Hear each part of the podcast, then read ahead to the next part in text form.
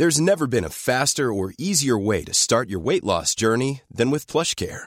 PlushCare accepts most insurance plans and gives you online access to board-certified physicians who can prescribe FDA-approved weight loss medications like Wigovi and Zepbound for those who qualify. Take charge of your health and speak with a board-certified physician about a weight loss plan that's right for you.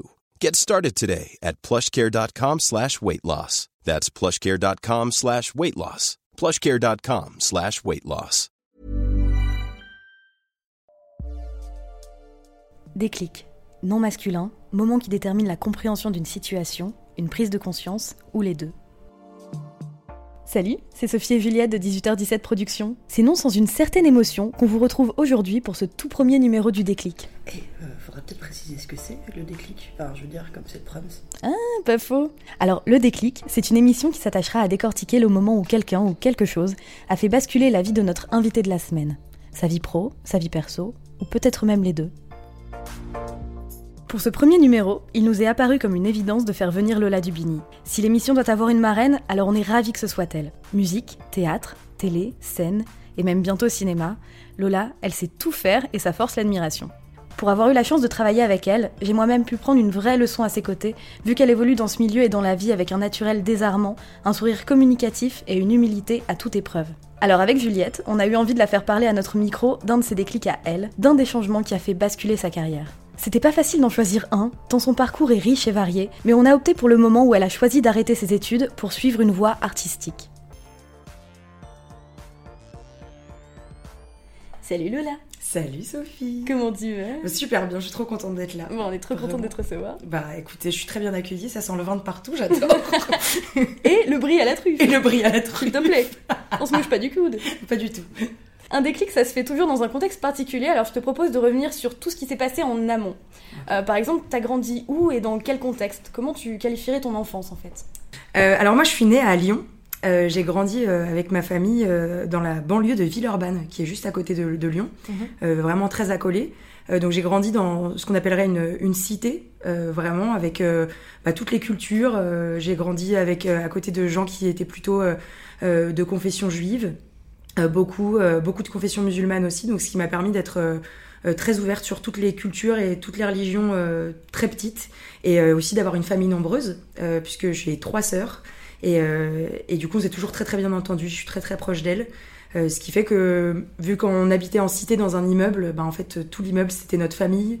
Euh, je suis encore en contact avec euh, beaucoup de gens qui, qui étaient dans cet immeuble-là. euh, et ouais, c'est- en fait, j'ai un sens de la famille assez développé dû à cette enfance-là qui a été euh, très avec ma famille, mes oncles, mes tantes, etc., qui habitaient pas très loin de chez nous, pas très loin de Lyon, à Rouen. Et, euh, et puis euh, avec ces gens au quotidien à Villeurbanne euh, qui étaient avec nous, donc j'ai grandi là-bas. Et ta famille, elle est un peu dans le milieu ou il y a personne qui est implanté euh, dans la chanson, euh, YouTube, tout ça? Ben, en fait, moi, ma famille, ils sont plutôt euh, dans des carrières plus standards, j'allais dire plus, on va dire, co- co- communes. J'ai une sœur qui est dans les DRH, une autre qui est dans le marketing, une autre qui est dans le commercial, plutôt ingé, enfin voilà. Et mon père qui bosse dans les achats, ma mère qui bosse dans le médical. Donc euh, non, j'ai personne de ma famille qui, a, en fait, qui voulait choisir de voie artistique. J'avais ma grande sœur, je crois, qui voulait faire du dessin. Mais euh, sinon, en tant que tel, euh, pas vraiment. Euh, Il y a mon grand-père qui faisait de la guitare. Et par contre, nos parents nous ont toujours laissé la porte ouverte à toutes les passions qu'on aurait pu avoir. Donc, euh, genre, euh, mes parents, très tôt, nous ont fait faire euh, des ateliers d'une semaine euh, pendant les vacances. Euh, ils ont tenté le sport. Vraiment, ça n'a absolument pas fonctionné. Mais euh, en tout cas, ce qui est cool, euh, ce que je retiens de l'éducation de mes parents et la chance que j'ai, parce que je sais que c'est pas donné à tout le monde, mais en fait, c'est qu'ils nous ont laissé tester ce qu'on voulait. Et ça, franchement, quand t'es un enfant, c'est trop bien. Parce que du coup, on a eu l'occasion, on n'était pas une famille très riche, parce que on pourrait croire qu'en essayant plein de trucs, t'es très riche et tout, alors que pas du tout. C'est juste qu'à Lyon, à l'époque, il y avait vraiment un truc sur la jeunesse qui était de, euh, en fait, on vous donne la chance de pouvoir avoir des cours pas très chers. Et du coup, mes parents, ils ont fait faire du dessin, mes sœurs. Moi, j'ai pu faire une semaine de cheval, ce qui franchement euh, est pas donné à tout le monde. Euh, j'ai pu faire plein de trucs et, euh, et en fait la musique j'ai toujours chanté Ah, depuis très petite ouais depuis très petite en fait je, je me rends compte c'est vrai que c'est un truc qu'on me demande à chaque fois à quel âge j'ai commencé à chanter? Je me souviens pas parce que j'avais l'impression que c'était un truc euh, comme la continuité de la parole. C'était, ça me paraissait logique, quoi. Ok. Ouais, c'est un truc chelou, mais même vraiment, je, on me l'a demandé plein de fois. Je n'ai, le seul déclic que je pense avoir eu, et c'est bien qu'on en parle aujourd'hui, mais le déclic, ça a peut-être été les girls band et les boys band. De me dire, ah, c'est cool, on peut être à plusieurs et chanter, et c'est trop bien, tu vois. Les L5, ma vie. Nos héroïnes à toutes. Exactement. en fait, on a toutes euh, fait des instruments classiques. Euh, Mes parents nous avaient euh, toutes un peu baladé dans la, tu sais, dans les- dans l'école de musique et nous avaient dit, bah, choisissez l'instrument que vous voulez faire. Trop bien. Ouais, non mais je te jure, mes parents, mais je- j'aimerais trop éduquer mes enfants comme mes parents ont pu m'éduquer. Alors peut-être que je suis extrêmement mal élevée, auquel cas je m'en rends pas compte. Mais, euh, mais en, ter- en termes de- de- d'ouverture euh, d'esprit, mes parents étaient vraiment cool pour ça. C'est que, tu vois, moi quand je suis arrivée dans l'école de musique, j'ai vu tous les cours. Euh, je voulais faire, j'hésitais entre la batterie et le basson. Alors le basson, pour ceux qui ne connaissent pas, parce que c'est pas inné de connaître le basson, c'est un instrument classique. Euh, si vous avez écouté quand vous étiez petit Pierre et le loup, euh, dans les versions un peu euh, classiques du terme, dans les contes, généralement le basson c'est le méchant. Parce que c'est un petit peu sournois comme son et c'est un son vraiment c'est un, un grand tube qui était plus grand que moi à l'époque parce que j'avais 6 ans quand j'ai choisi le basson et, et du coup ma sœur j'ai une de mes sœurs Marine faisait du hautbois Chloé de la flûte traversière et Flo de la clarinette et moi j'ai pris le basson et mes parents sont pas plus culture culture euh, classique que ça mon père fait du piano du synthé depuis qu'il est jeune donc euh, on a quand même eu tout vite la fibre musicale et mes parents ont écouté beaucoup de musique donc euh, mais tu vois, je sais pas comment ça s'est. Pour le coup, je sais pas du tout comment ça s'est fait que moi j'ai eu envie de, de faire ça. Enfin, si je sais, maintenant j'ai réussi à identifier des moments un peu clés. Mais en tout cas, genre Céline Dion, moi. C'est, ouais, la découverte de Céline Dion a été. Quel album? D'elle. En fait, Oh. j'ai découvert deux euh, qui étaient euh, décou- qui étaient faits par euh, Goldman. Et euh, mes parents, on l'écoutait dans la voiture. Goldman, ça a été globalement euh, une grosse ref. Parce qu'on on allait souvent chez ma grand-mère qui habitait, euh, mes grand-mères qui habitaient à Rouen.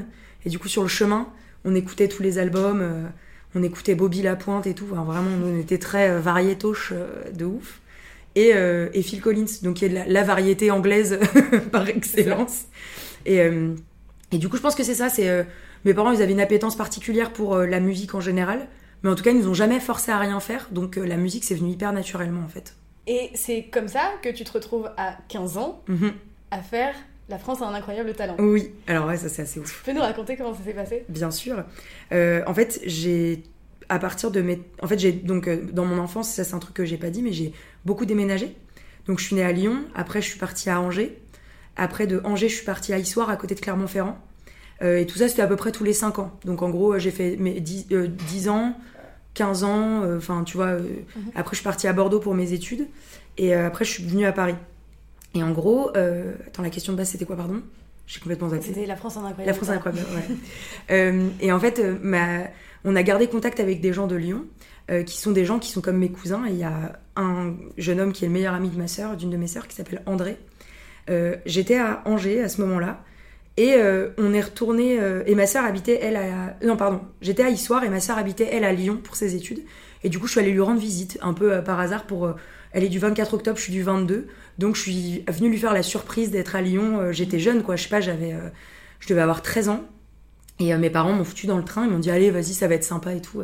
Du coup en arrivant, je rediscute avec André, ça faisait longtemps que je l'avais pas vu et tout, puis il me dit mais t'aimerais pas faire une émission quand même, tu chantes super bien, euh, moi ta voix je l'ai entendue nulle part, franchement ça, serait cool et tout. Je fais ça arrive qu'aux autres, euh, j'habite à Issoire, euh, 17 000 habitants, euh, impossible et tout. Puis il me fait ouais bah je sais pas, je trouve pas ça si impossible. Et à l'époque j'avais posté le 14 avril 2000. euh, euh, 8 ou 9, je sais plus, j'avais posté une vidéo de Talking About Revolution, la première chanson que j'ai euh, apprise à la guitare sur euh, YouTube. Et en fait, il a pris cette vidéo-là, et euh, quand je suis partie de Lyon, euh, visiblement, il aurait rempli dans mon dos euh, des, des les- un fichier d'inscription pour euh, Incroyable Talent, euh, qui était encore Incroyable Talent à l'époque, et euh, pour Nouvelle Star.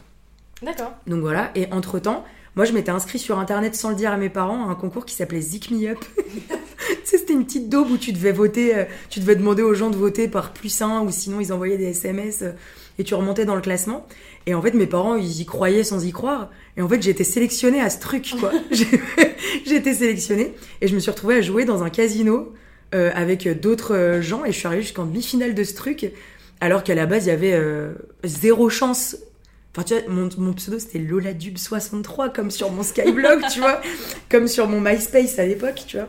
Et en fait, c'était, c'est arrivé vraiment un jour où j'étais dans ma cour euh, en seconde.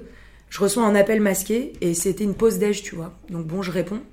Et là, c'est euh, Salut, je m'appelle Marie, je suis casteuse chez Incroyable Talent, on a reçu ta candidature. Et je fais J'ai raccroché. vraiment, vraiment. Genre, il y a zéro débat. Je me suis dit, ce n'est pas possible, j'habite à Issoire. La maison de retraite où ma mère, elle bosse, elle est juste en haut. Comment tu veux que ça arrive à Issoire, tu vois? Et en fait, euh, elle m'a rappelé, elle me dit, bah attends, je te mets en attente. Elle me met en attente. Bienvenue chez M6. Et là, je fais, non. Et vraiment, euh, elle m'appelait, elle a dit, on a reçu ta candidature. Je fais, mais attends, je l'ai envoyée quand? Bah, je- Parce que moi, je me suis dit, je l'ai pas fait. Et elle me dit, c'était le 24 octobre euh, de cette année, et on était en mai, tu vois. Et euh, du coup, je me souviens avoir raccroché, appelé ma mère, et j'ai dit, c'est toi? Elle me dit, de quoi? Je fais, non, mais j'ai un incroyable talent qui vient de m'appeler. Elle me dit, quoi? Mais qu'est-ce que c'est que ça et tout? Du coup, ma mère, elle appelle ma mes sœurs, tout le monde. Et Flo, elle dit non, mais attends, André, il l'a fait, mais c'était en mode blague, genre euh, jamais ça allait marcher, quoi. Et en fait, euh, Et ça a marché. ça a marché, quoi. Et en fait, je fais partie de ce. Enfin, moi, ce que j'ai appris plus tard, c'est que, en gros, euh, sur Incroyable Talent, ce qu'on sait pas quand t'es un peu. euh, quand t'es le public, euh, j'allais dire un peu lambda, c'est qu'en fait, eux, ils ont un fichier de gens qui ont repéré dans l'année euh, via des concours, via plein de choses, tu vois. Et, et après, t'as des gens qui font des candidatures spontanées. Et en fait, sur les candidatures spontanées qui arrivent jusqu'à l'émission, t'en as peu. Parce que des fois, c'est un truc de qualité. Enfin, vraiment, en fait, il y en a peu. Et moi, j'étais de mon année la seule sélectionnée en casting sauvage. Je l'ai su bien plus tard. hein. Mais j'ai eu une choune incroyable. T'avais le talent, Lola Ah, écoute, euh, faut croire, mais. Et, euh, et ce qui est fou, c'est que ce Zik Me Up, je l'ai fait, je suis arrivée en demi-finale, donc j'ai eu euh, pas mal de gens, tu vois, qui m'ont soutenu, et même des artistes confirmés qui étaient là depuis 10 piges, qui me disaient, mais meuf, ta voix, je l'ai jamais entendue nulle part. Et moi, j'étais, ah ouais, j'étais choquée, tu vois, ils allaient voir mes parents en disant, ouais, faites attention à elle, euh, genre, faut la préserver de ce milieu de requins et tout. euh. Mes parents, ils étaient genre, oui, bon, de toute façon, euh, d'ici à ce qu'elle en fasse quelque chose, tu vois, ils- eux, ils y croient, tu vois, mais c'est des parents, de toute façon, ils m'aiment, donc euh, oui, Mm, ils y croient, mais sans se dire que ce sera mon métier, quoi. Et, euh, et en fait, ce Zik Me Up, la même année, grâce à Zik Me Up, il y a euh, Nouvelle Star qui m'a appelé en même temps. Si tu veux, j'ai eu incroyable talent de Nouvelle Star. Et mes parents, ils m'ont dit, franchement, Nouvelle Star, t'as 15 ans. Nous, on a un petit peu peur parce que Nouvelle Star, c'est toutes les semaines, hyper impliquant, et puis c'est beaucoup de chanteurs. En fait, c'est que des chanteurs qui se battent Ouais. entre eux. Ils ont dit, alors qu'incroyable talent, si tu perds face à une contorsionniste, on s'en tape un peu, quoi. Tu vois, ça, ça, ça remet pas toute ta vie en question. Et euh, super réflexion de mes parents, franchement. Vraiment, et je regrette pas du tout d'avoir fait incroyable talent parce que du coup, t'étais jugé en tant que sur un talent général face à d'autres talents que toi t'as pas et tu Ouais. pouvais pas dire oh j'aurais dû faire. Tu te compares moins tu te compares plus du tout. Et à 15 ans, j'ai trouvé ça très sain comme réflexion de la part de mes parents en mode euh, comme ça on est détente et tu fais le truc juste pour t'amuser quoi. Et c'est parti comme ça. Et l'aventure, elle s'est passée comment? C'était pas. euh, Enfin, parce que t'as 15 ans, tu passes à la télé régulièrement, Ouais. les gens commencent à te reconnaître dans la rue. Ça, c'était bizarre, ouais, franchement. euh, En fait, c'est un truc que sur le moment, je m'en rendais pas du tout compte. Pour moi, c'était mon quotidien. Ça a été mon quotidien pendant euh, des mois. En fait, on se rend pas compte, mais à partir de mai, ils t'appellent tous les jours. De, de mai à la diffusion, le direct, euh, moi où j'ai été sélectionnée en demi-finale, de mai à décembre, ils t'appellent tous les jours. Même euh, quasiment les dimanches, quoi. Du coup, toi, t'es dans une matrice où t'es genre, Oh, en fait, ma vie, c'est ça, quoi. Ma vie, c'est ça et tout. Mais ils t'appellent pourquoi à ce moment-là euh, Parce qu'ils veulent. euh, en fait, ils sont euh un peu obligés de garder un œil sur toi pour savoir si psychologiquement c'est cool, D'accord. si tu vis le truc bien. En fait, on se rend pas compte, il y a vachement de suivi. hein. Il y en a pas mal qui disent ouais, j'ai été lâché du jour au lendemain et tout, alors qu'en fait, pas du tout. Enfin, oui, t'es lâché du jour au lendemain quand t'as perdu. Et en fait, ce qui est dur, c'est que d'un coup, t'as plus d'appel. Ouais. Donc ça, c'est compliqué à gérer. Mais en soi, euh, moi, sur le moment, ils, ils m'ont, ils ont été super. Tu vois, je pourrais jamais dire que les équipes ont été horribles. Ils ont toujours été sympas parce que j'ai 15 ans, tu vois, à l'époque. Ouais. Donc vraiment, ils ont été cool. Et, euh, et en fait, euh, ce dont je me souviens juste, c'est que puisque t'as ce truc un peu omniprésent dans ta vie, moi, j'allais en cours. Et des fois, en cours, on m'appelait en masqué. Et du coup, je sortais de cours, quoi. J'étais omnubilée par... Maria Carré, quoi. Dans ma tête, non, mais dans ma tête, tu vois, il fallait que je réponde, sinon c'était mort. Ouais. Genre, euh, je participais plus à l'émission, quoi. Et Ouais. du coup, j'ai passé une première, euh, une première passe de casting en mai. Et ce qu'il y a de super marrant, et moi je crois, enfin en fait, euh, je crois vachement au fait que ma carrière, entre guillemets, c'est toujours terrible de dire le mot carrière quand, il s'agit de toi, tu vois, mais en gros, euh, mon métier maintenant, euh, j'ai l'impression que ça a été une suite de. C'est pas de la chance, j'arrive toujours pas à trouver le truc, mais une suite d'opportunités qui se sont déroulées. Et quand même, il y a une part de, euh, de, de, chance. Je sais pas si. Moi, je crois au destin, je crois qu'il y a un truc de tes choix influencent ce qui va se passer après. Mais il y a des, il y a, il y a quand même une, une suite. euh, genre en fait, quand j'ai déménagé de Villeurbanne, enfin de, de, de Lyon, et que je suis partie à Angers, mes parents ils ont fait une grosse chouille avec tous leurs potes. euh, Ils nous ont dit invitez vos potes et tout. Et mes parents ont loué une boîte de nuit à Lyon qui euh, s'appelait le Clean ou C'est Clean, un truc comme ça, mais à l'ancienne, tu vois. C'était vraiment une boîte euh, années plus comme une 90. la- un lavomatique. On est tous d'accord mais- avec ça. Je sais, je sais même plus comment elle s'appelait en vrai, mais c'était dans une, c'était sur les quais de Lyon, dans une impasse, mais un truc improbable et impossible à trouver, vraiment. Donc on fait cette soirée, moi hyper triste d'être déracinée, j'arrive à Angers, machin. Incroyable talent, plus tard m'appelle, me dit, tu passes les castings à Lyon, ok Trop bien, j'arrive, moi j'habitais à Issoire-Lyon, c'était une heure et demie, deux heures. On prend la voiture avec toute ma famille, parce que toute ma famille était là ce week-end-là, et ils sont graves pour me soutenir, ils sont vraiment trop choux. Donc ils m'accompagnent tous. Et putain, plus on arrive et plus mon père il me dit ah, ça me dit un truc quand même là, ce chemin. Et on arrive, on se gare, on, on arrive à l'endroit et là on retrouve l'impasse de la discothèque qu'ils avaient louée. Et on voit que le théâtre, la porte à côté de la boîte de quand je suis partie de Lyon. Et tu vois, je, je suis pas dans les trucs des signes et tout, mais là, obviously quoi. Un truc, ouais, et oh, un truc énorme qui se passe dans ma vie. Lyon est énorme. Et le seul endroit, le théâtre qu'ils ont trouvé dans Lyon, c'est le théâtre qui était à côté de la boîte où euh, je me sentais déracinée à la base et euh, j'avais et je me suis dit euh, ça c'est un signe. Et ma mère elle m'a dit ça signe de ouf. Je passe le casting. Le casting il te demande euh, t'as juste une petite caméra, un mec euh, et une nana. Et euh, moi mes parents ils s'étaient mis au bout du au bout du théâtre pour pas me faire trop peur, tu vois. Ils me demandent de faire une chanson au ukulélé, je fais Jason Mraz I'm Yours. Ils me demandent de faire une chanson à la guitare, je fais Talking About Revolution. Et casting terminé. Je remballe ma guitare et là ils font rapidement, t'as pas une chanson a cappella? Moi je fais bah non, euh, enfin prise de cours, euh, 15 ans, je fais non, bah en fait euh, j'ai 14 ans, à l'époque j'avais 14 ans, je fais bah en fait euh, non, enfin parce que vous m'avez pas demandé de préparer, j'ai rien préparé, tu vois, arrêtez. Et euh, à cette époque-là, j'avais appris à l'école, euh, au collège, Alléluia. Et euh, je fais bah vas-y. Ça va, c'est classe parce que vraiment, moi, ce que j'ai appris à l'école, c'était un carnage. Quoi. Ouais, bah moi j'ai de la choune, hein. mais choune 6000, hein, vraiment, hein. choune 6000. Où c'était Maria Carey Hero, donc euh, si tu veux, je me suis dit, Alléluia, très bien. Donc je commence à faire I heard was a secret chord that they played and he pleased the Lord. Et là j'oublie les paroles, je fais But you know, really fa fu fu fi fa fu. Et après je continue, it goes like this, the fourth, the fifth, the minor fall, the mi- Et là je vois la tête des casteurs qui fait Bon, vous le voyez pas, c'est un podcast, mais mais en gros, je vois des, tu sais, les yeux qui s'éparpillent et euh, qui s'écarquillent, pardon. Et ma mère, et pas qui s'éparpillent, c'est super drôle. C'est vraiment fin de soirée. Et je vois ma mère euh, et mon père dans un état de stress en se disant, elle a rien préparé. Et la gosse chante comme ça. Et euh, casting terminé. Et là, t'attends qui te rappelle. Et moi, je me suis dit, bah vas-y, j'ai dû niquer mon truc. Enfin, ça va vraiment pas le faire, tu vois, vraiment. Et en fait, ils m'ont appelé euh, quelques semaines plus tard en me disant, bah euh, Ah, quelques semaines quand même. ouais, ouais, ouais, ouais, ça a trois semaines. Et ils t'appellent T'as tous le les temps jours. hein. d'avoir la rate au courbouillon. Ah là, car- et les yeux éparpillés du coup.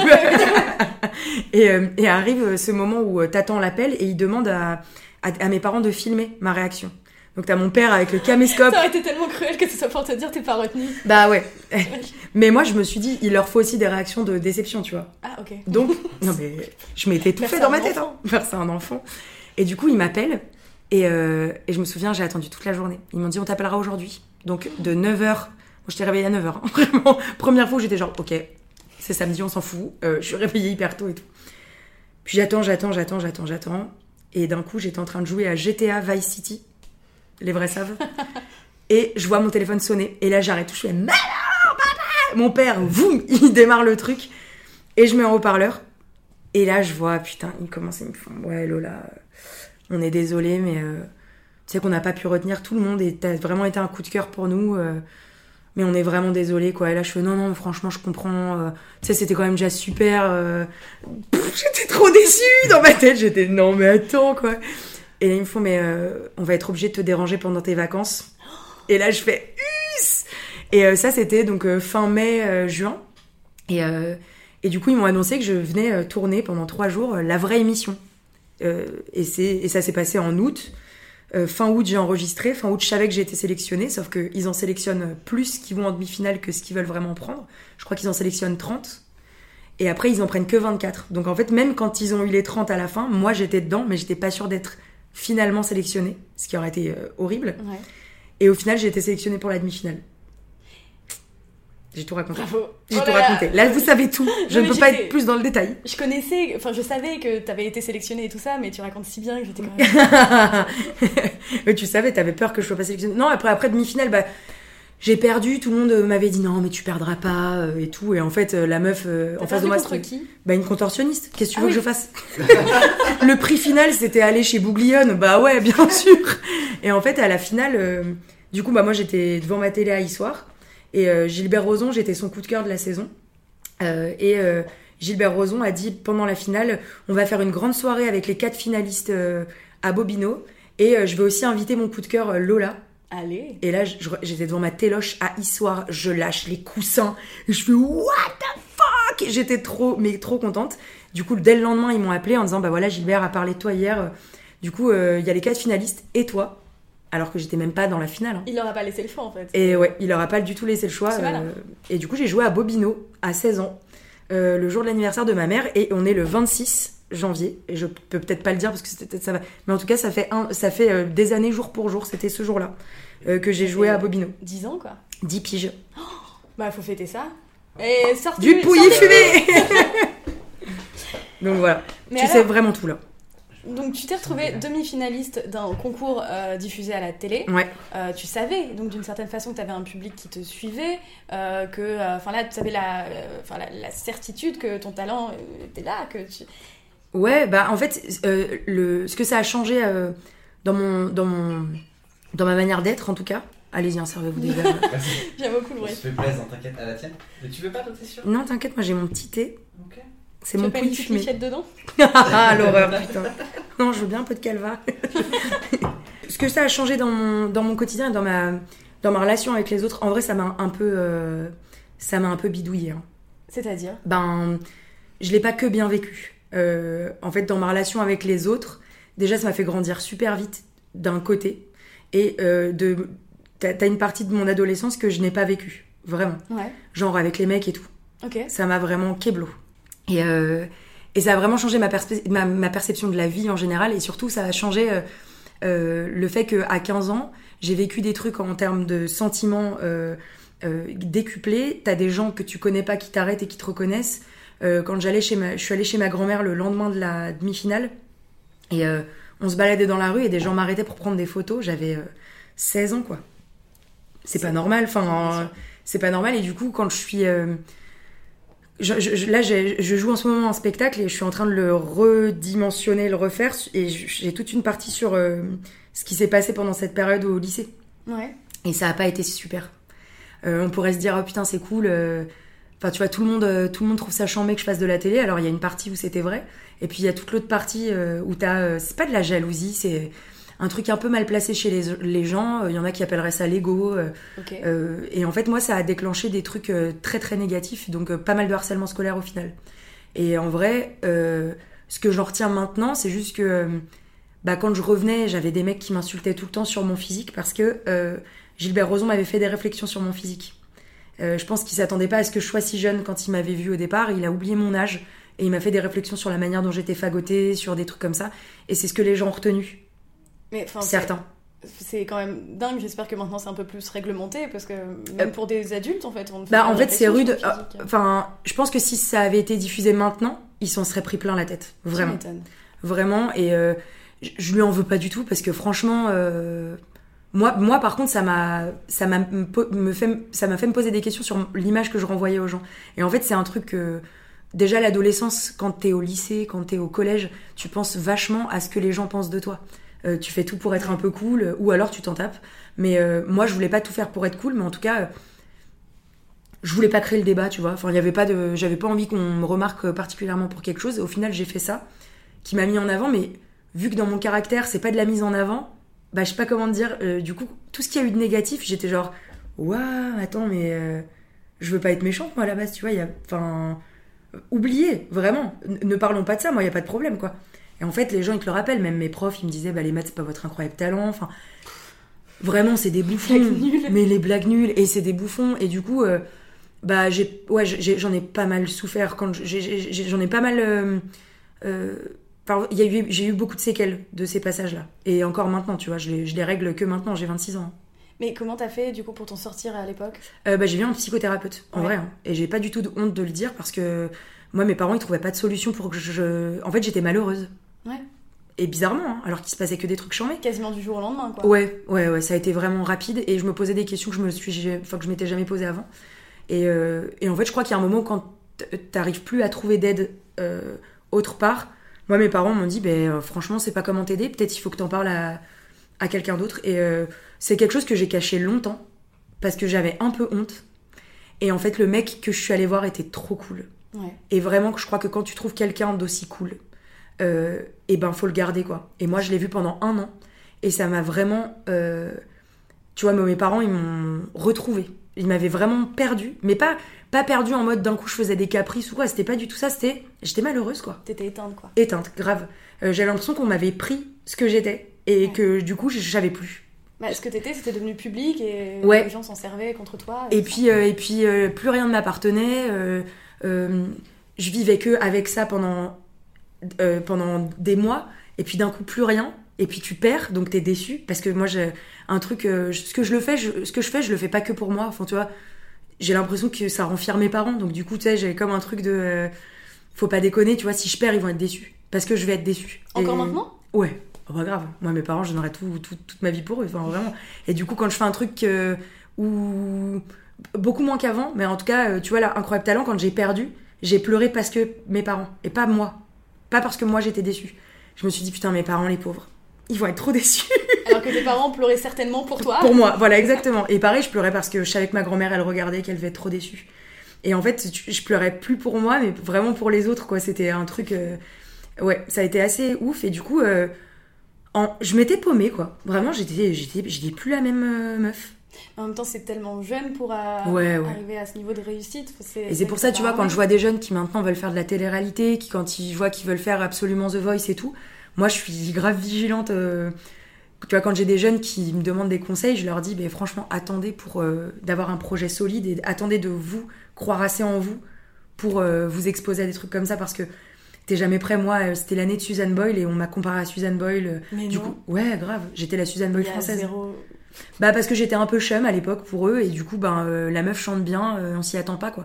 Et vraiment genre j'avais un article sur le 20 minutes qui était sorti.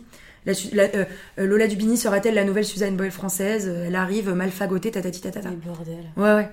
Mais des claques. Des claques mais à la fois franchement je- si je devais le refaire, je referais pareil. Hyper non, mais bizarrement. hein. le problème, c'est les autres, c'est pas toi. Là, Ouais, ouais. T'as rien fait de mal? Mais du coup, tu vois, même d'avoir vécu tout ça, j'ai vécu, vécu vraiment des moments où j'étais au plus bas. J'ai vraiment, tu vois, maintenant, j'y repense encore en me disant, faut jamais que je retourne là-bas. Dans, dans au point où Au ça allait bas, pas bien. Ouais. Et, euh, et, et c'était vraiment à cause des autres et de l'importance que j'accordais aux autres. Mhm. Et en vrai, hein, c'est aussi de ma faute. Parce que j'accordais beaucoup d'importance à ce que les autres pensaient à ce moment-là. Parce que, parce que, parce que ce que, ce que j'étais et ce que je leur ai montré, euh, je l'ai rendu public et ils avaient le droit de me dire qu'ils trouvaient ça naze. Ouais. Et je leur ai accordé le droit et du coup, je leur ai donné le droit de tout faire. Et d'avoir euh, une influence incroyable sur moi, mais parce qu'aussi j'étais ado. Et du coup, tu te construis. Et, et tu vois, par exemple, avec les mecs, je suis passée à côté de tout. Mhm. J'ai tout fait très tard, parce que, enfin plus tard en tout cas, parce que, euh, parce que j'étais dans le taf quoi. Pour moi, c'était, j'étais, tu vois, à 15 ans, j'ai créé une association pour pouvoir, moi, euh, faire des concerts, les facturer et réinvestir euh, pour faire un EP. Enfin, tu vois, j'étais dans des, d'autres problématiques quoi. Vraiment, j'étais, j'étais loin. Et quand, quand j'ai eu mon bac, mes parents m'ont dit, bah, si tu veux, nous on te laisse un an pour faire de la musique. Mes parents, hein. d'habitude ça n'arrive jamais, on est tous d'accord avec ça.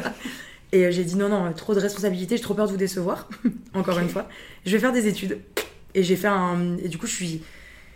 Tu vois, ça m'a ça m'a ça m'a ramené un, un truc de. euh, euh, en fait, je voulais pas partir de chez mes parents parce que j'étais trop attachée à eux. C'était le, eux ma stabilité. Ouais, eux ma stabilité. Euh, et, et du coup, je voulais faire une formation en alternance pour être fleuriste euh, en restant chez moi. Euh, parce que je voulais plus voir les gens en fait. Je voulais plus voir les gens du tout. Et, et du coup, mes parents m'ont forcé, ils m'ont dit en fait, c'est pas toi qui vas décider de rester chez nous. Toutes tes sœurs sont parties, t'es la dernière, t'as 17 ans, tu viens d'avoir ton bac, on veut plus de toi chez nous. voilà. On veut être tranquille. Nous, on veut être tranquille et tout. Ma mère, c'est catastrophe de me dire ça, mais en vrai, elle a tellement eu raison. Mon père, pareil. Et quand euh, j'ai fait les trucs post-bac, et du coup, j'ai mis que des villes où il y avait mes sœurs. Donc j'ai mis Lyon d'abord, après j'ai mis Bordeaux. Et c'était un BTS communication. Je m'étais dit de toute façon, tu sais quoi, je sais parler aux gens, je sais parler devant un public. Ça me fait pas particulièrement peur, donc je vais faire de la com. Et euh, j'ai été prise dans un BTS communication à Bordeaux. Drame de ma vie. J'étais genre, mais je veux pas y aller, c'est horrible. Je suis partie à Bordeaux, j'ai trouvé un appart à côté de chez ma sœur. J'ai pas dormi dans mon appart parce que je supportais pas d'être toute seule. Et au final, euh, bah, j'ai fait mes études de, de- communication et j'ai continué la musique en même temps. J'ai toujours fait les deux, j'ai fait des concerts à droite à gauche. Et euh, j'ai fait des premières parties, j'ai fait Yann Naïm, San Severino et tout, pendant que je faisais mes études. C'est dingue, mais en même temps, euh, est-ce que c'est pas lié au fait que t'avais si mal vécu la célébrité euh, qu'en fait t'es- tu as quand même voulu garder un truc hyper, euh, enfin des études de tradi en fait. Ouais, truc, euh, je pense, je pense que t'as as raison. Il y a un truc, euh, il y a un truc comme ça. Puis il y a aussi, euh, j'avais pas envie. En fait, j'ai découvert avec la musique, euh, enfin avec Incroyable Talent, que je pouvais faire des concerts un peu de partout en France. Donc ça, c'est cool. Tu vois, je suis partie, j'ai fait des concerts à la Grande Motte. On m'annonçait comme vue à la télé et tout. Mmh. Et en fait, ça me plaisait pas du tout. Et je voyais qu'il y avait d'autres gens qui étaient connus en régional et qui, eux, se faisaient leur beurre et leur, leur intermittence juste en kiffant leur vie et en faisant euh, des concerts dans la région et dans des campings et machin. Et je me suis dit, mais en fait, être chanteur, c'est ça aussi, tu vois. C'est pas être connu. Être chanteur, c'est juste faire ce que t'aimes et, euh, et kiffer ta vie. Kiffer, euh, si t'as envie d'aller chanter là, euh, bah, t'as juste à essayer de démarcher des trucs pour essayer d'être payé. C'est te démerder, créer des- une association pour, euh, pour essayer de réinvestir les sous euh, et tout et tout. Et en fait, ça m'a fait, honnêtement, Incroyable Talent, ça m'a fait comprendre que vivre de sa passion, c'est possible sans exposition. Tu vois, c'est comme euh, t'as des sculpteurs qui vivent de leur art euh, de manière plus confidentielle, mais c'est pas pour autant qu'ils y arrivent pas. Quand t'es peintre, tu peux être peintre euh, et vivre de manière plus confidentielle et pas être euh, Picasso. T'as pas- T'es pas, obligé d'être Picasso pour être peintre, en fait. Et c'est moi, quand j'étais petite, je pensais que pour être comédien, il fallait passer à la télé, il fallait être dans des téléfilms, il fallait jouer, euh, il, fallait, il fallait être exposé. Genre Alors- directement, tu passes de zéro à euh, un Oscar, c'est ça? Bah dans ma tête, voilà, c'était ça. C'était tu commences dans une école et boum, t'es dans un film. Il n'y avait pas le choix de jouer dans une compagnie euh, qui va juste jouer à Lyon ou juste être dans une dans une dans une pièce qui vont qui va jouer à Avignon. Enfin, tu vois, ça m'a fait connaître toutes les les autres catégories d'artistes en fait euh, dont on parle pas du tout. euh, et qu'on connaît pas parce que quand on est comédien, on est forcément comédien de télé. Mhm. En tout cas, dans mon spectre, euh, à l'époque, quand t'es euh, acteur, t'es juste acteur à la téloche et t'es que Leonardo DiCaprio et t'es pas autre chose. Alors en fait, et ça m'a ouvert les champs des possibles. Et du coup, j'avais plus peur de faire de la musique. Ça t'a euh, ouais, euh, réapaisé euh, Ouais, en me disant qu'en fait, si vraiment j'avais envie de faire de la musique, moi, mon envie, elle était pas d'être connue. Mon envie, elle était de faire de la musique. Et ça m'a replacé Bah là-dedans. raté du coup, un peu, mais, mais ce qui veut dire que honnêtement, tout ce que j'ai, tout ce que j'ai bâti jusqu'à présent là, je l'ai jamais fait parce que j'avais envie que les gens me voient dans la rue. hein. Mhm. Tu vois, YouTube, quand on a, enfin toi, t'as commencé YouTube avant moi. Ouais, Euh, effectivement. quand t'as commencé YouTube, tu l'as fait pour le par- pour partager. Je l'ai fait par hasard, on m'a dit tu veux le faire, je vais ouais, d'accord. Pareil, même topo. Je veux dire, je l'ai jamais fait en me disant, t'es trop cool. Les gens, ils vont me voir, ils vont me dire, Lola, j'adore tes vidéos. je vais, enfin, tu vois, j'ai cette prétention-là jamais, tu vois. Ok. Parce que moi, vraiment, je voulais juste chanter. Et Et que les gens t'entendent un peu quand même. ouais. bah que les gens entendent, mais tu vois, il y a mille manières que les gens Ouais, t'entendent. ouais, bien sûr. Tu peux être juste sur MySpace et avoir un petit groupe. En fait, c'est juste ça, ça m'a replacé. Je me suis dit, en fait, pas besoin d'être connu, quoi. Tu peux juste vivre ta vie euh, tranquille. Et du coup, j'ai envie de revenir sur tes études parce Ouais. que donc t'as fait euh, des études d'une école de communication digitale, c'est ça? Ouais, euh, j'ai fait euh, donc deux ans de BTS à Bordeaux. Ouais. Dans, donc c'était BTS communication que j'ai validé, messieurs dames. Oh, dis donc Mhm. Ouais. Madame Et- est surdiplômée. Bac plus 2. Et après, je voulais aller à Paris parce que j'avais envie de faire de la musique. Donc je suis allée à Paris. euh, j'ai trouvé une école, en fait, un prétexte. J'avais passé deux concours. J'ai passé l'ISEG et l'ISCOM. Ouais. Euh, donc c'est deux écoles de communication, euh, j'allais dire, euh, euh, tradi, Mhm. classico-classique. Euh, j'ai été reçue aux deux, la Shuna, et j'ai choisi l'ISEG parce que si j'avais envie de partir de Paris, j'avais le choix de pouvoir être à Bordeaux euh, Lyon, t'avais d'autres écoles en fait. Je pouvais, euh, je pouvais me casser un peu quand je voulais et c'était le même programme, le même cursus avec à peu près les mêmes profs. Donc en gros, j'ai pris cette école pour euh, la simplicité. Et moi, j'ai voulu me spécialiser dans le marketing digital parce que tu vois, on te présente des projets et du coup, nous, on faisait des projets qui étaient que digitaux, enfin dans le digital et pas trop presse-papier. euh, voilà. Moi, Mais je. Donc ouais. à, à ce moment-là, à part, la, à part en musique, c'était Ouais. quoi ton, ton ambition euh, pour plus tard?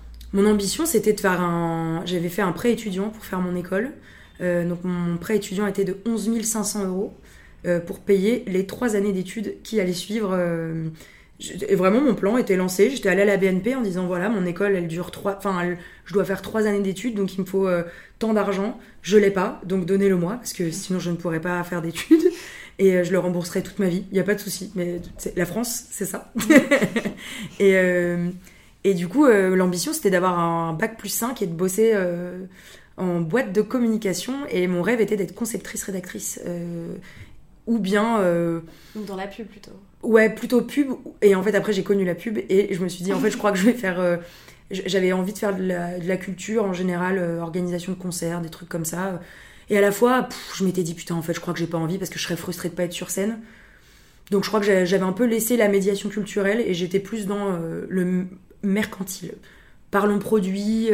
j'ai une de mes sœurs qui bossait dans les jeux vidéo et elle avait, elle était avant chez Lu aussi, elle avait bossé dans les gâteaux.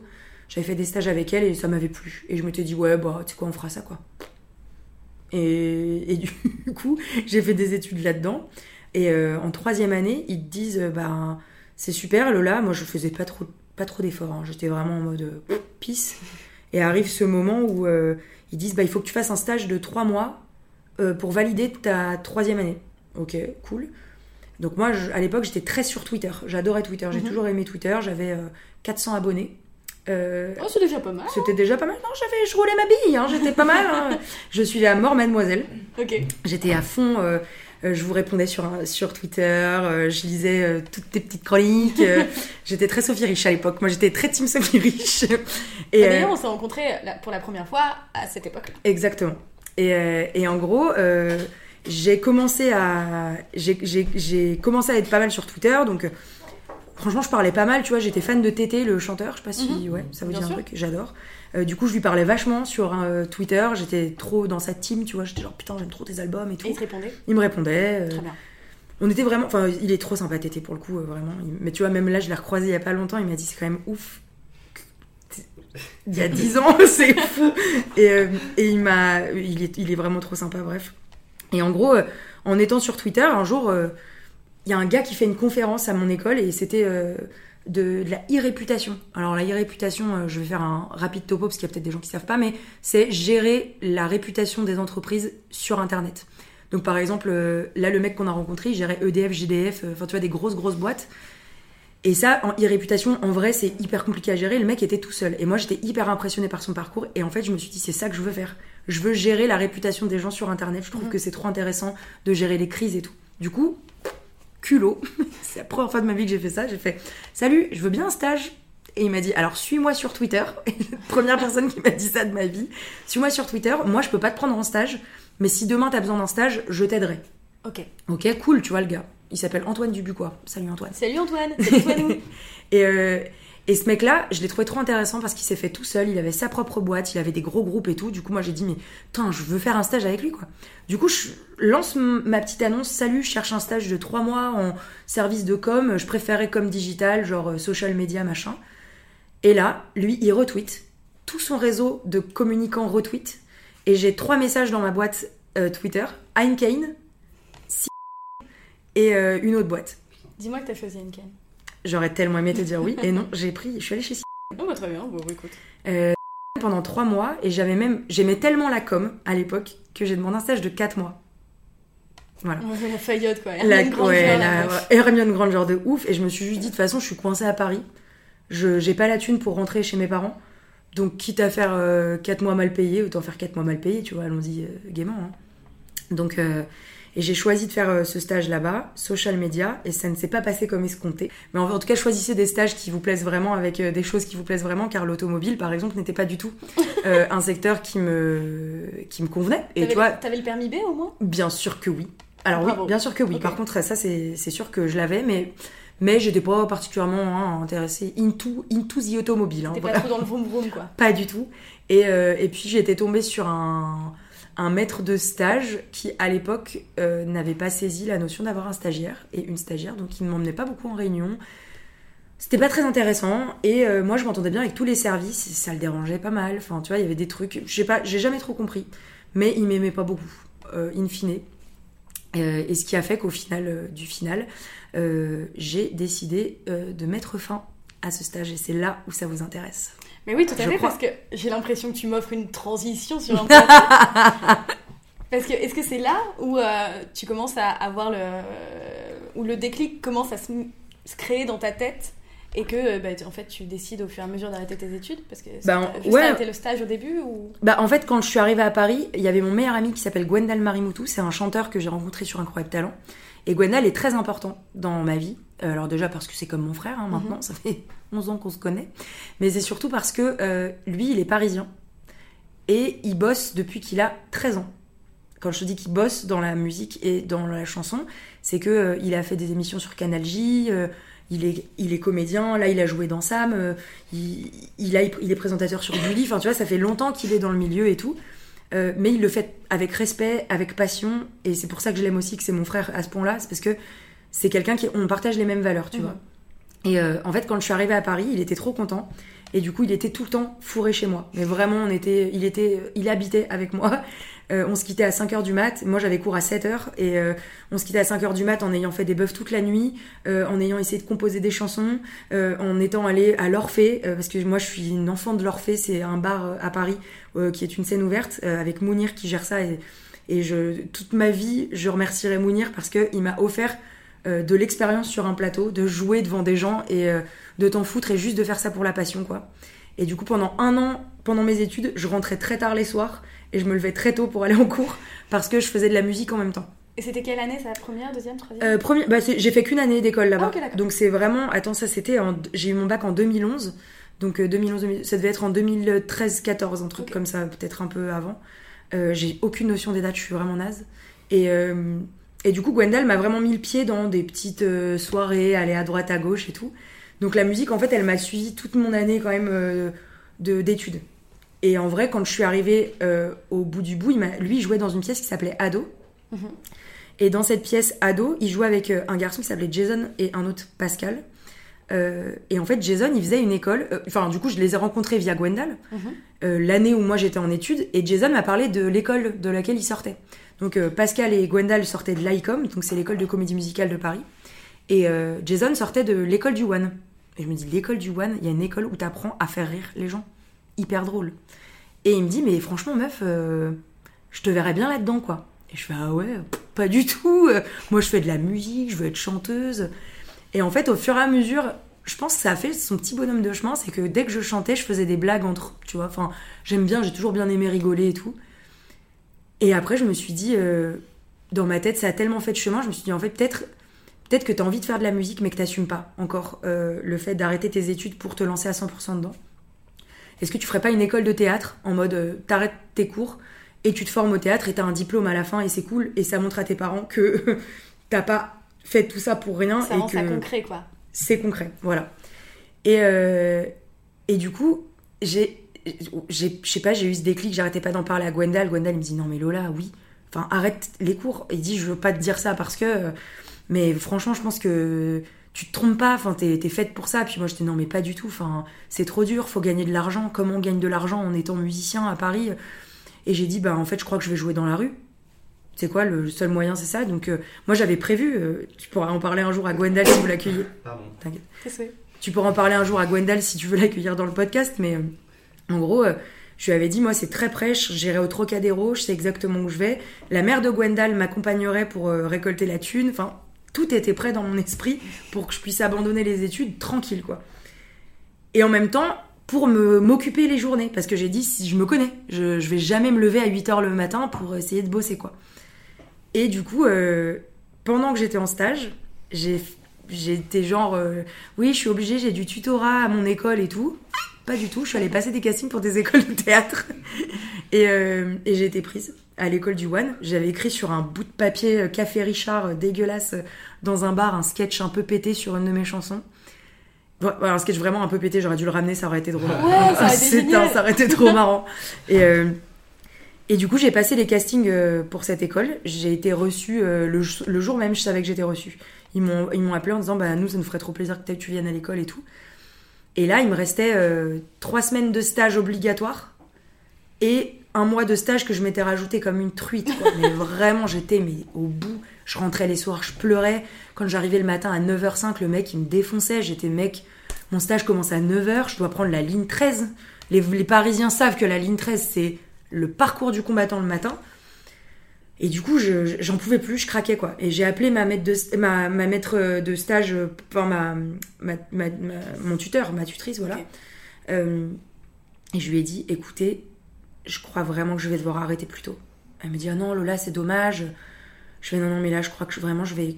Mental breakdown. Je, vais, je, je peux pas avoir des collègues, en fait. Je peux pas avoir Pas, machine pas à café. ces collègues-là, pas ce ouais, patron-là. Pas ce patron-là, je, je lui ai dit, en fait, je crois que je suis pas faite pour l'entreprise. Vraiment, je. Elle me dit, non, non, Lola, c'est dommage, vous avez des bons résultats. Je fais, non, je vous jure. Et en fait, là, ça a été le jour du déclic. Et j'ai dit, à, à mes, j'ai appelé mes parents en sortant et j'ai pleuré. Ma mère, elle m'a dit, mais qu'est-ce qui se passe? Et j'avais l'impression de faire un coming out. Mais tu m'étonnes. Et si, si, tu vois, un jour j'avais dû faire un, euh, un coming out, je pense que dans ma tête, ça aurait été plus facile, presque, euh, de, de, de, de dire euh, bah, j'aime les meufs parce que tu vois, je connais mes parents et ils auraient bien réagi, que là, je savais pas du tout comment ils pouvaient réagir. De, euh, je leur avais fait une perspective d'avenir sur trois ans où j'allais avoir un bac plus 5. Oh là là, c'était, mais dans ma tête. Et puis moi, je, je rendais tout ça concret, quoi. Tu vois, Mhm. de le dire, ça rendait le truc concret. J'étais non, non, non, je peux pas leur dire. Je peux pas leur dire. Parce que et- t'avais à nouveau peur de les décevoir en fait. Carrément. Alors que finalement, c'est un idéal que toi, tu leur avais créé. Mais carrément. C'était pas du tout. Ah, le mais euh, c'était euh, moi par rapport à eux, mais de manière débile. Et du coup, je l'annonce à. Pardon, désolé. Et du coup, je l'annonce à mes parents. Et mes parents ont fait, bah enfin. bah, tu vois, Et j'aurais dit quoi? Ils m'ont dit, bah nous, depuis le début, on est convaincus que tu vas faire ça de ta vie, mais on attendait que toi, tu te, tu, tu prennes la décision parce qu'on t'a proposé quand t'as terminé ton bac. Mais euh, ils ont dit, nous, on ne voyait pas faire autre chose. Et j'ai fait, mais putain, vous auriez pas pu me le dire avant, genre, ça aurait été beaucoup plus simple. non mais c'est génial qu'ils t'aient laissé l'occasion à toi de te rendre Non, compte je te parce que dis, sinon mes parents- eu des regrets. mes petites pépites. Et, euh, et le plus dur, ça a été de l'annoncer à mes copines de cours. Ah bon? Ah ouais, vraiment. Parce que je me suis dit. euh, En fait, je leur ai dit. euh, elles, elles s'en rappellent encore. C'est trop marrant parce que du coup, je vais souvent boire des verres avec. Et elles me disent non, mais dire que ça a tenu à une ou deux discussions qu'on a eues au Jojo, donc c'est mon bar préf. euh, en fait, on se rejoignait après nos stages et toutes, c'était une cata. Mais toutes. Et un jour, j'arrive et là, je me mets à pleurer. Elles me font non, mais qu'est-ce qui se passe, meuf? C'est si horrible que ça. Je fais bah ouais, franchement, je suis trop pas bien dans mon stage et tout.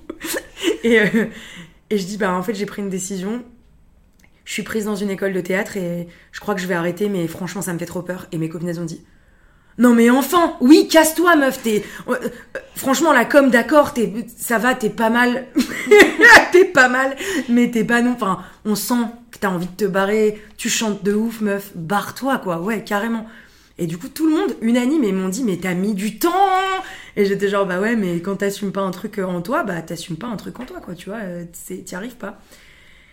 Et le déclic s'est fait donc ce jour où euh, j'ai été prise à l'école euh, de théâtre et j'ai quand même, euh, tu vois, j'ai, ça a mis du temps. J'ai mis trois semaines à le rendre concret dans mon esprit et à dire à l'école oui, je viendrai l'année prochaine. Et la même année où j'ai commencé cette école, on m'a appelé l'été, l'été où j'ai arrêté mon stage et l'été où je savais que, en septembre j'avais ma rentrée à l'école du One.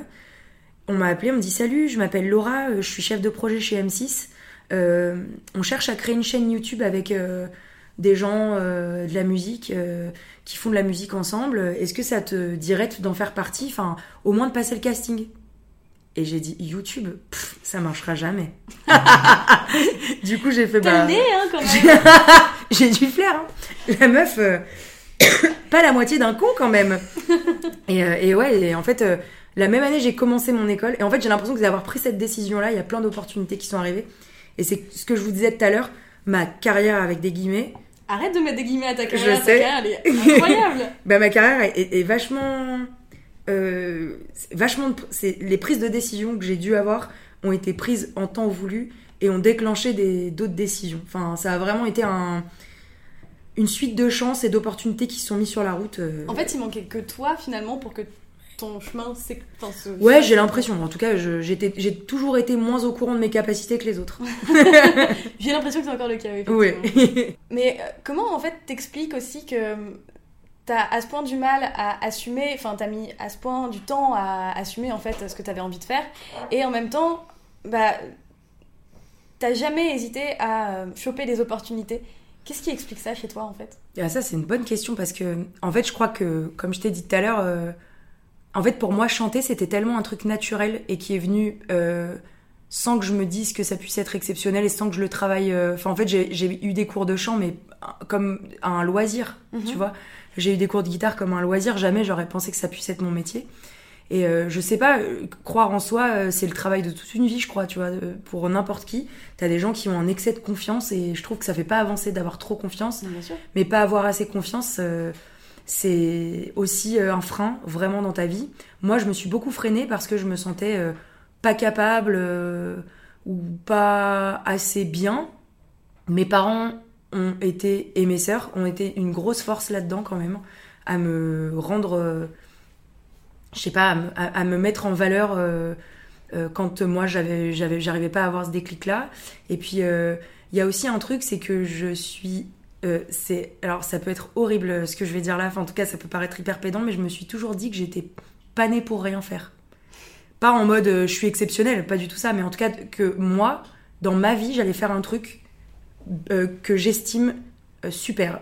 Ouais. en tout cas bien. J'étais assez sûre que quoi que je fasse je savais pas encore ce que ça allait être ni ce que c'est encore maintenant parce que j'ai 26 ans mais je savais que j'étais née pas pour vivre un truc basique Ok. j'avais le sentiment, ce sentiment-là. Et pas en mode euh, je vais vivre un truc plus exceptionnel que les autres, mais en tout cas, j'ai pas envie que ce soit basique. Un truc Donc qui je vais. le feu dans le ventre. quoi. Ouais, qui te fasse mal au bide à tel Ouais. point que t'es content.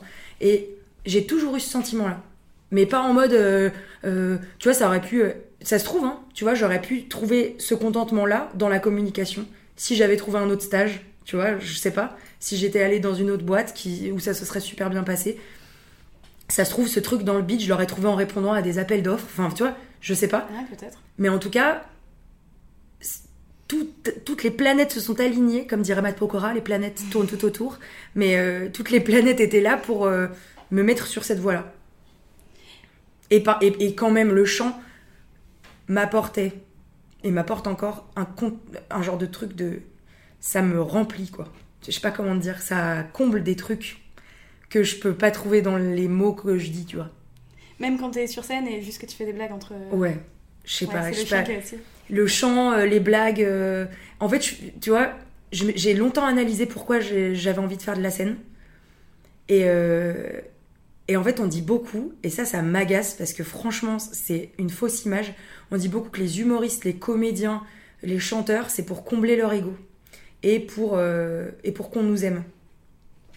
Alors que moi, j'ai pas ce sentiment-là. Je m'en fous qu'on m'aime bien. En fait, ça a été un problème avant. Ouais. Ça a été un problème quand j'avais 15 ans, parce que les gens m'ont aimé et détesté en même temps. Euh, et du coup, moi, j'étais perdue là-dedans, je me suis perdue, j'ai été très mal. Et maintenant, ça va par rapport à ça. Les raisons pour lesquelles j'ai fait de la musique, euh, je les ai beaucoup étudiées pendant longtemps. Et en fait, euh, j'étais arrivée à ce moment où, quand j'ai fait Incroyable Talent, j'ai vu ce que c'était que euh, de ne pas être aimé des gens, qu'on puisse avoir un avis vraiment négatif sur moi et tout. Et du coup, la musique, je l'ai jamais Enfin, j'ai été très mal pendant longtemps, je, je me suis fait soigner. Enfin, tu vois, j'ai- fait ce qu'il fallait à peu près à ce moment-là pour que ça aille bien. Et j'ai compris, euh, au bout de cette quête-là, que en fait, je faisais pas de la musique pour plaire aux autres. Parce que euh, la musique, ça me contentait pour vraiment d'autres choses. La musique, ça m'a toujours contenté dans euh, ce que je pouvais dire en chantant, mais pas dire dans la vie. Ouais. Donc j'arrivais à... J'ai écrit des chansons très tôt, à 14 ans, tu vois. J'arrivais à dire des choses dans les musiques que j'arrivais pas du tout à matérialiser, euh, euh, À sortir à sortir, verbalement, juste en te parlant, tu vois, en ayant une conversation. Et en fait, je me suis dit, je suis forcément pas la seule qui arrive pas à parler. Donc peut-être que si je chante pour d'autres gens, peut-être ça peut aider. Et j'ai jamais fait de la musique que pour aider parce que ce serait trop euh, humaniste de ma part et je ne suis pas trop humaniste parce qu'il faut pas déconner. Mais en tout cas, j'ai toujours voulu que ce soit un, éch- un échange et c'était aussi une manière de me dire, je suis pas solo. Tu vois ce que je veux Ouais. dire? Donc en fait, c'était euh, sortir de la solitude, euh, c'était être sur scène et chanter pour moi. Et du coup, quand je suis sur scène aujourd'hui, là, je me rends vraiment compte que je ne comble pas des vieilles blessures d'ego. Et en tout cas, j'ai pas ce sentiment-là et ça me ferait de la peine euh, de, pour moi. Euh, mais tu vois, quand je bosse avec mon metteur en scène et quand je bosse avec euh, mon co-auteur, tu vois, par exemple, j'ai aucun ego à dire que je coécris mon spectacle. Je ne suis pas capable d'écrire des blagues à 100%. Bah, C'est un talent. Et tu vois, t'as des gens, par exemple, on se doute pas, mais t'as des, des gros gros artistes qui coécrivent, mais sur l'affiche, c'est marqué que c'est eux qui écrivent. Mais non. Mais, ouais. Et Tu moi, me diras des noms en off. bien sûr, en off. mais moi, j'ai aucun ego avec ça. Euh, j'ai beaucoup d'ego sur la musique, dans le sens où je suis très contente quand euh, je fais des chansons. Euh, mais quand je les partage, j'ai pas. En fait, je sais que je pourrais faire que ça. Et que ce serait pas possible de chanter autrement et de dire d'autres mots. Du coup, j'ai vachement de mal, par exemple, à, à- coécrire des paroles. Autant coécrire des blagues, no sous, coécrire des paroles, c'est très compliqué pour moi parce que c'est tellement ma langue que ce serait trop dur de dire les mots de quelqu'un d'autre. J'avais envie de revenir en fait euh, sur euh, bah, donc le moment où tu as eu le déclic. Ouais. Euh, le fait que tout le monde, tes potes, tes parents, bon, pas tes profs, mais que tout le monde ait vécu ça comme une évidence. Est-ce que, est-ce que toi, tu t'es dit, ah, merde, j'ai perdu du temps, c'est du gâchis ce que je viens de faire, les trois ans que je viens de passer Eh ben, en fait, de toute façon, j'ai toujours le sentiment d'aller trop lentement dans la vie. C'est terrible. C'est une blague Non, mais en vrai, je me suis juste dit, ah attends, tchouki, tchouki, tchouki. Pour les autres, c'était évident, mais pas pour moi, c'est ça? Ouais, c'est ça. Comment et, je l'ai. du coup, t'as eu eu tellement peur de leur annoncer en voyant que quand tu leur annonçais, en fait, ils étaient soulagés Ouais. parce qu'ils y pensaient pour toi depuis Ouais. bien plus longtemps que toi. Euh, Est-ce que, euh, ben, en réalisant ça, tu t'es pas dit, euh, j'ai perdu trop de temps à Ouais. avoir si peur de Bah, en fait, leur c'est qu'il s'est passé tellement de trucs euh, en parallèle. J'étais signée dans une boîte d'édition où j'écrivais des chansons et, et avant j'écrivais en anglais et j'ai commencé à écrire en français quand je suis arrivée à Bordeaux. Et j'ai fait les rencontres d'Astafor avec Francis Cabrel. Ouais, Euh, donc ça, ça a été aussi un gros tournant euh, parce que c'est là où j'ai commencé à écrire en français. euh, et en fait, quand je suis revenue, je suis revenue avec des chansons. Et mon éditrice m'a dit Ouais, de toute façon, t'écris pas très bien. yes. Très bien. Bah, claque ta confiance quand tu viens d'écrire tes premiers textes en français, c'est horrible. Et en fait, tout ça, ça m'a ralenti. Parce que J'en ai pas parlé. j'en ai pas parlé, ouais. Et puis, j'en parlais pas. J'étais juste triste. Ouais. Ça m'a juste attristée. Et en fait, euh, je suis d'une nature, euh, depuis que je suis toute petite, à garder euh, les trucs qui me font de la peine. Mhm. Et puis dès qu'il y a un truc insignifiant qui se passe, j'explose. C'est une cocotte minute, hein, on C'est la appelle ça. goutte d'eau, hein. C'est la goutte d'eau, exactement. Et en fait, euh, depuis, que depuis que je suis arrivée à Paris, euh, maintenant, je sais le gérer. À peu près. Ce n'est pas encore réglé, c'est Mhm. encore une grosse partie de moi qui doit faire un effort. Mais euh, en fait, j'ai commencé à faire des vidéos sur YouTube et j'étais encore comme ça. Donc j'avais 22 ans. J'étais encore à, à, à tout garder, tout garder, tout garder. Ce qui fait que quand tu gardes tout, euh, puisque t'exposes rien, les gens, t'écoutes pas les gens en fait. Puisque tu leur demandes pas leur avis. Et en fait, c'est quand toi, tu, quand mon cheminement est terminé, que je dis, en fait, je crois que je vais faire ça. Et les gens font, Alléluia, frérot. Bravo, bravo Sherlock. Nous, on le sait depuis un an. Oui, ok, d'accord. Ben, en fait, euh, et tu te rends compte que quand même, sans les autres, t'avances moins vite. En tout cas, moi, dans mon. Sans, sans, pas sans l'avis des autres, mais sans euh, les conseils éclairés de certaines personnes, bah quand même, c'est moins évident. Et, euh, et ça, je, je vais en parler. euh, je vais parler d'une personne qu'on connaît toutes les deux. Euh, quand je suis arrivée sur Cover Garden, il y a une jeune femme qui est arrivée en même temps que moi, qui s'appelait Laetitia Berteuil Oh, Laetitia. cœur. qui est une réalisatrice de talent euh, et qui gère euh, la chaîne Rose Carpet aussi. Et, euh, et en fait, j'ai rencontré Laetitia qui a été une rencontre euh, pro et perso incroyable, et surtout perso, parce qu'en fait, on avait beaucoup de choses qui se rejoignaient et on a commencé à être copines. Et en fait, en étant copine, elle m'a dit un jour C'est marrant parce que tu parles pas du tout de quand ça va pas. Et j'ai fait Ah ouais, bah non, enfin non, puis ça va pas, ça va jamais pas. Elle me dit bah peut-être que si, mais tu te l'interdis un peu quoi. Je fais bah non, tu sais moi tout va bien. Hein. Mitsu donc, euh, donc du coup, euh, c'est grâce à Laetitia euh, que j'ai commencé à parler parce que ça a été la première personne à qui j'ai pu parler quand ça allait pas. Et du coup, c'est une de mes meilleures amies maintenant. Et, et du coup, Laetitia, elle a été, euh, elle a été déclic de pas mal de trucs. Euh, et elle- ça a été la première à me dire que j'avais vécu le harcèlement scolaire parce que quand elle en a parlé sur Rose Carpet, j'ai dit attends mais ça c'est pas normal. Et du coup je lui ai décrit ce que j'avais vécu, elle m'a dit non c'est pas normal, vraiment Ah, là euh, pas normal du tout. Et en fait, euh, en tout cas Rose Carpet c'est une chaîne hyper importante je pense pour les plus jeunes, euh, les garçons et les filles, hein, parce que franchement les garçons allez-y pour essayer de aussi de comprendre comment les meufs ça marche certaines et et, et les garçons allez-y aussi parce qu'il y a beaucoup de choses qui peuvent répondre à, à des questions. euh, euh, c'est si les plus jeunes écoutent parce que je trouve que c'est un Ouais, bien sûr, Des je suis d'accord avec toi. euh, et avec Sophie, on en a fait partie longtemps. Et je pense qu'on a à peu près le même avis sur Laetitia, Exact. qui est une personne très importante, en tout cas euh, chez Rose Carpet, mais aussi une personne très importante dans la vie en général, parce que moi, elle m'a aidé. Elle m'a vraiment, vraiment beaucoup aidé. Quoi. Tu sais, il y a des rencontres comme ça. Toi, t'aurais des conseils pour, euh, pour savoir s'entourer dans la vie? Parce que mine de rien, bah, tu le dis, toi, c'est quelque chose qui t'aide beaucoup euh, au quotidien Mm. euh, et dans ta carrière aussi. Ouais. Mais en fait, c'est pas, c'est pas toujours simple, j'ai l'impression, parce que parfois Ouais. on se lance dans des amitiés un peu toxiques ou ce genre de trucs. ah ouais, Comment moi j'en ai eu. hein. le- Ouais, bah, bah, carrément. Euh, J'ai eu des amitiés toxiques, je ne les citerai pas ici, bien sûr. Ça restera entre nous. Ça restera entre nous, je pense que. En fait, les amitiés toxiques, c'est les amitiés où quand ils pensent, ça te fait mal au bide. Ouais. Et vraiment, dès que vous avez mal au ventre et pas pour des bonnes raisons, partez. Euh, c'est ça, c'est vraiment la leçon que je retiens des années où je disais pas que ça n'allait pas.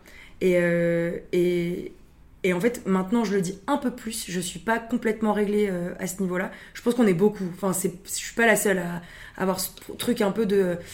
Je pense que j'ai, j'ai pas mal d'empathie avec les gens. Et dès que je sens qu'il y a des gens qui vont pas bien, j'ai très envie d'aller les aider.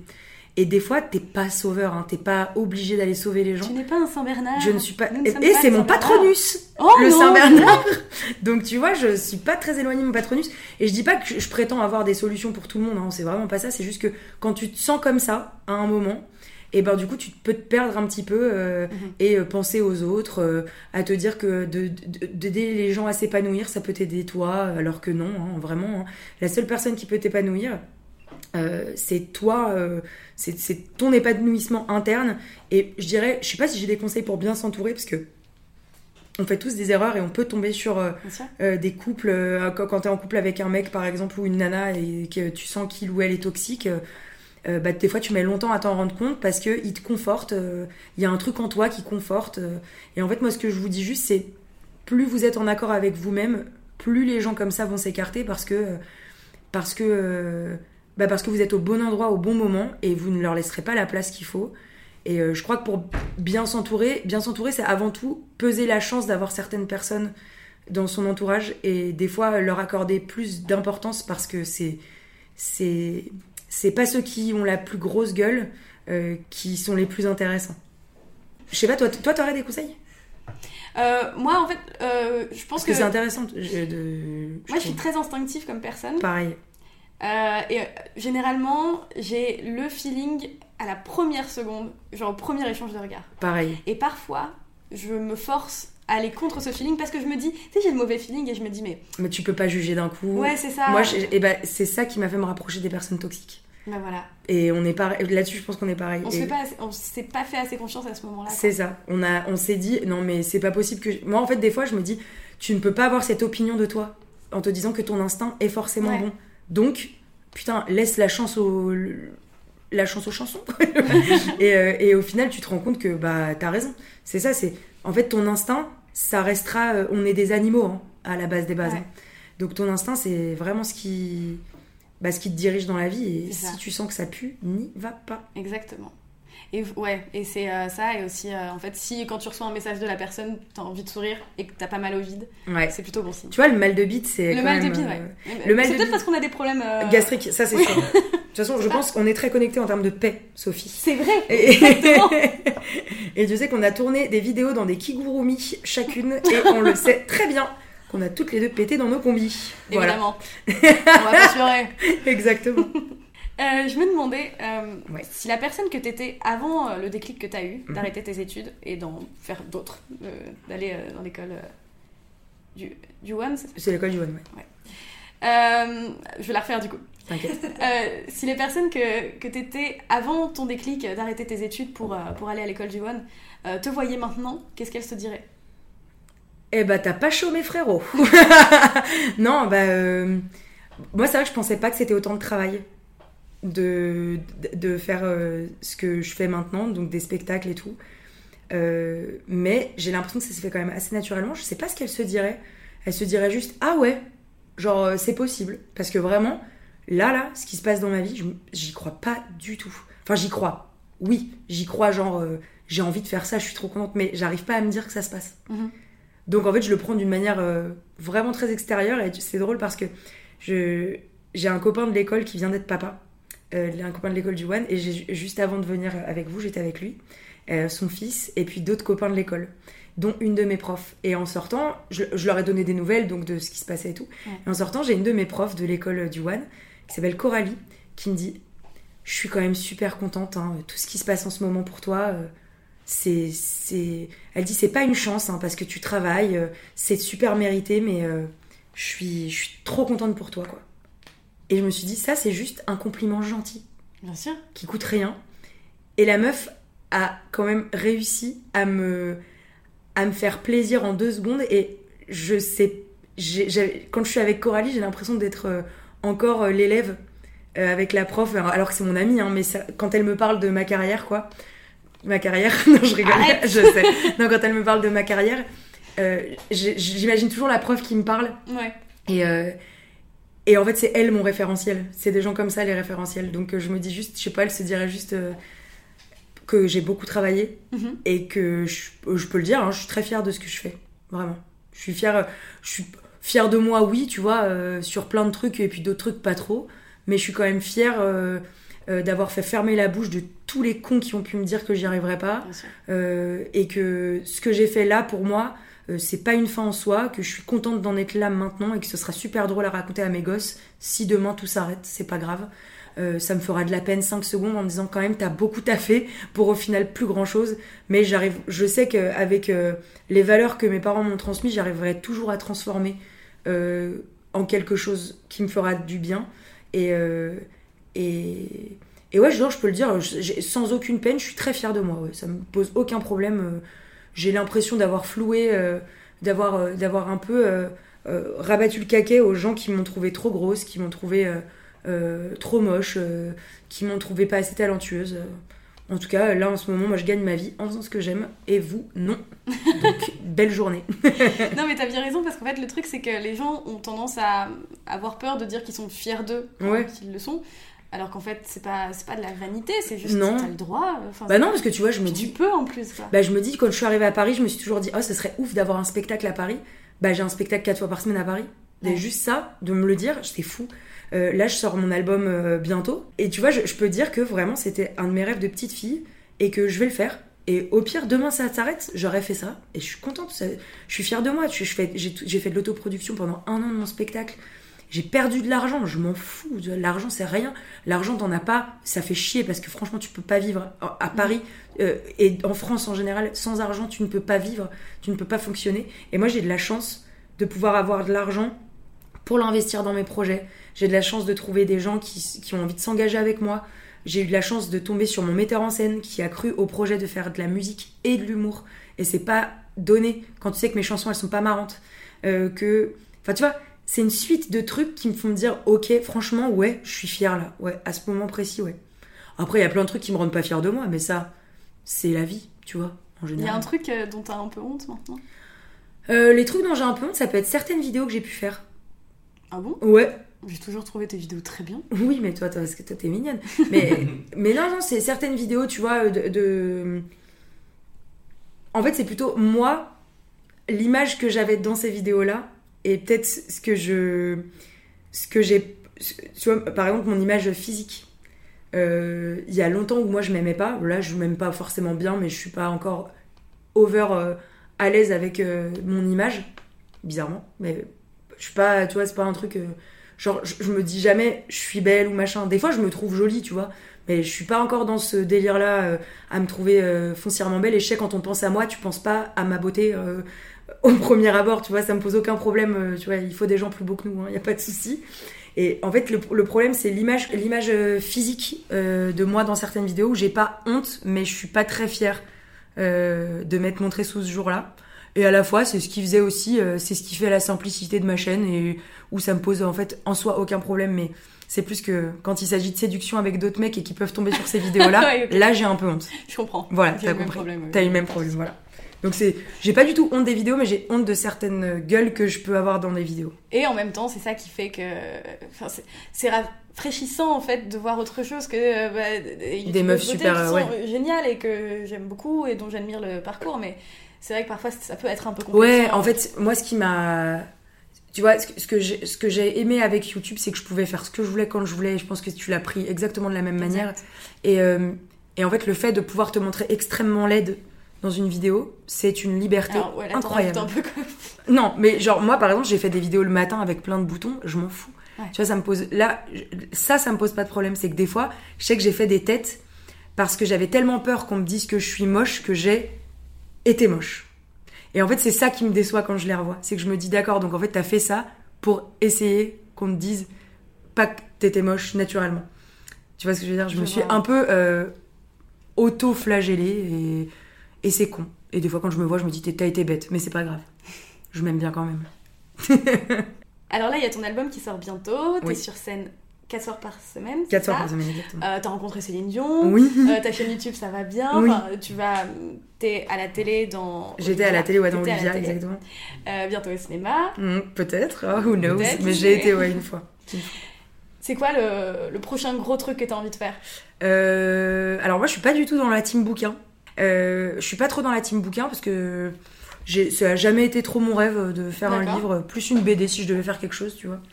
Mais euh, non, le, bah, le prochain gros projet, c'est des grosses dates à Paris. Donc euh, là, je suis en...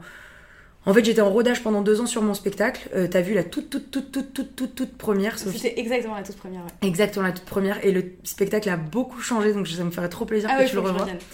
Et, euh, et là, en fait, euh, j'ai trouvé exactement les chansons que j'avais envie de mettre dedans, exactement ce que j'avais envie de dire. Euh, et du coup, on est en retravail du spectacle. Euh, donc c'est hyper intéressant parce que du coup, ça me re-challenge. Alors que là, j'avais trouvé mes marques sur, euh, on va dire, entre guillemets, l'ancien.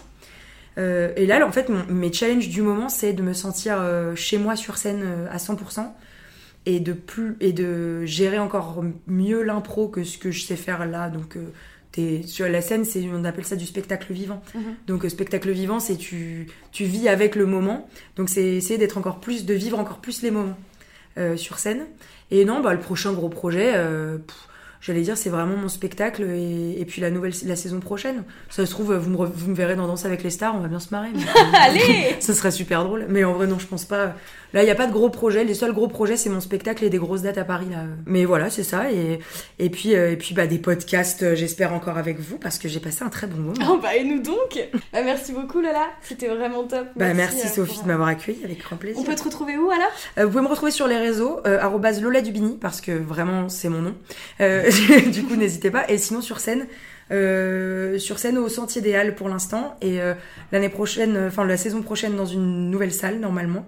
Euh, je n'ai pas encore de certitude sur le nom de la salle. Je vais vous le dire en off. Mais en tout cas, euh, restez sur les réseaux, parce que je vais le dire. Donc, euh, donc voilà. Et puis, euh, merci beaucoup. Je souhaite une longue vie à ce podcast, qu'elle déclique. Ça me touche. Parce que je me sens un peu comme la marraine. Mais tu es la marraine Donc je suis ravie euh, et- et c'est super euh, que des meufs se lancent à faire des trucs euh, bien pour euh, parler de choses euh, bien, pour ouvrir la porte à d'autres gens et à plein d'histoires différentes qui peuvent toucher plein de gens. Donc bravo les meufs, c'est trop cool. Merci, Lola. Avec plaisir. Merci d'avoir écouté le déclic de Lola Dubini. Pour être sûr de ne rater aucun de nos podcasts, n'hésitez pas à nous retrouver sur Instagram, Twitter et toutes les plateformes d'écoute. À bientôt!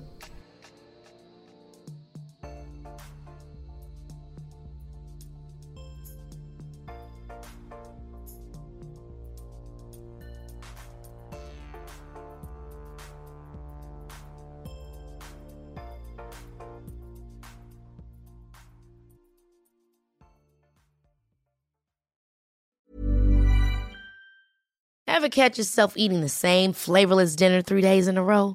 Dreaming of something better? Well, HelloFresh is your guilt-free dream come true, baby. It's me, Kiki Palmer. Let's wake up those taste buds with hot, juicy pecan-crusted chicken or garlic butter shrimp scampi. Mm. Hello Fresh. Stop dreaming of all the delicious possibilities and dig in at HelloFresh.com. Let's get this dinner party started.